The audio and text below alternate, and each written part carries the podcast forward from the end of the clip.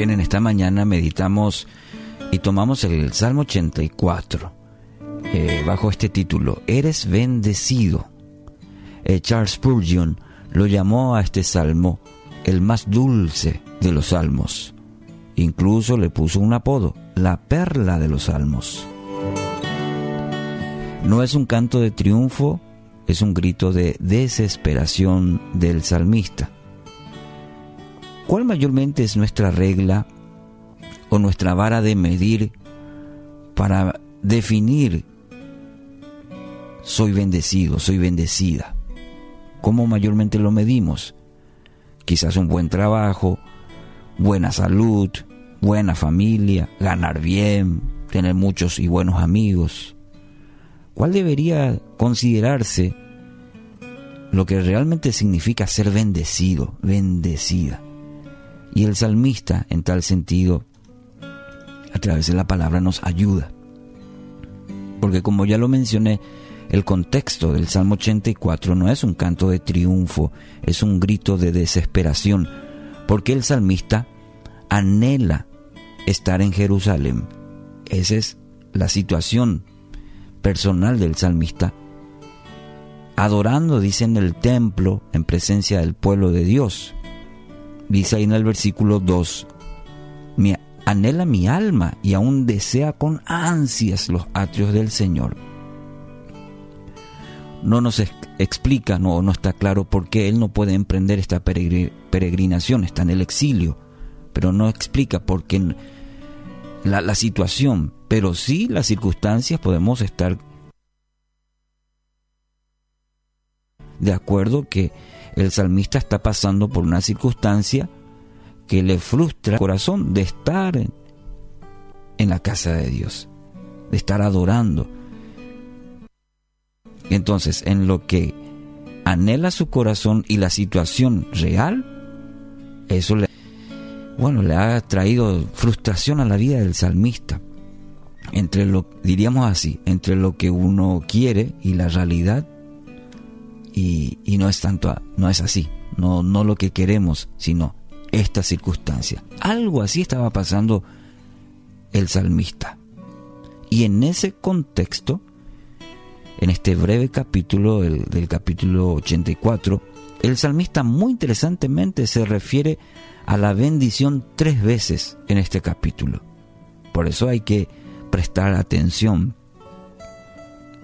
En ese contexto de que sucede lo que lo que no quería o no estoy en el lugar o no están pasando las situaciones que yo quiero, pero aún así soy bendecido, soy bendecida. ¿A qué se refería el salmista en estas tres veces que menciona la bendición en un contexto no muy agradable. En el versículo 4 aparece la, la primera vez y dice, cuán bienaventurados son los que moran en tu casa, continuamente te alaban. En el versículo, en el versículo digo bien 5, menciona otra vez, cuán bienaventurado es el hombre cuyo poder está en ti, en cuyo corazón están los caminos a Sión. Y tercero está en el versículo 12. Cuán bienaventurado es el hombre que en ti confía. Se da cuenta tres veces, dice el salmista, aún en esa situación difícil para él, pero dice dichoso, bienaventurado, feliz, el que mora en tu casa, el hombre cuyo poder está en ti. Y tercero, feliz, dichoso es el hombre que en ti confía. Amigos, la buena vida no se trata de tener todo lo que deseamos, se trata de tener a Dios, incluso si estamos en medio de lo que no anhelábamos, como el salmista. Aquellos que alaban a Dios, aquellos que encuentran su poder en Él, y aquellos que confían en Él, esos son los bendecidos. no es lo que tengas, no, no es el título, no es el apellido, no es lo que eres. Según el salmista, son aquellos que aprenden a alabar a Dios en todas circunstancias. Son aquellos que encuentran poder en Dios en medio de cualquier situación. Y tercero, aquellos que confían en Él, a pesar de. Esos son realmente los bendecidos, dice el salmista. En las escrituras el significado de bendecido, fíjese algo interesante, es principalmente espiritual. Y esto se intensifica después de la venida de Jesús. De las 112 referencias que hace el Nuevo Testamento a ser bendecido, ¿usted sabe cuántas veces se enfoca en cosas materiales? En ninguna, cero. Y esto realmente es asombroso. ¿Por qué?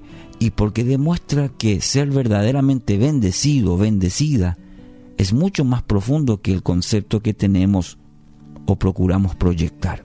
A veces lo material. Según el Salmo 84, el verdadero gozo no es tener una brújula interna que diga sígueme, sino una que diga, diga sigue a Dios. Entonces te pregunto, ¿en qué dirección corren, corren las carreteras de tu corazón?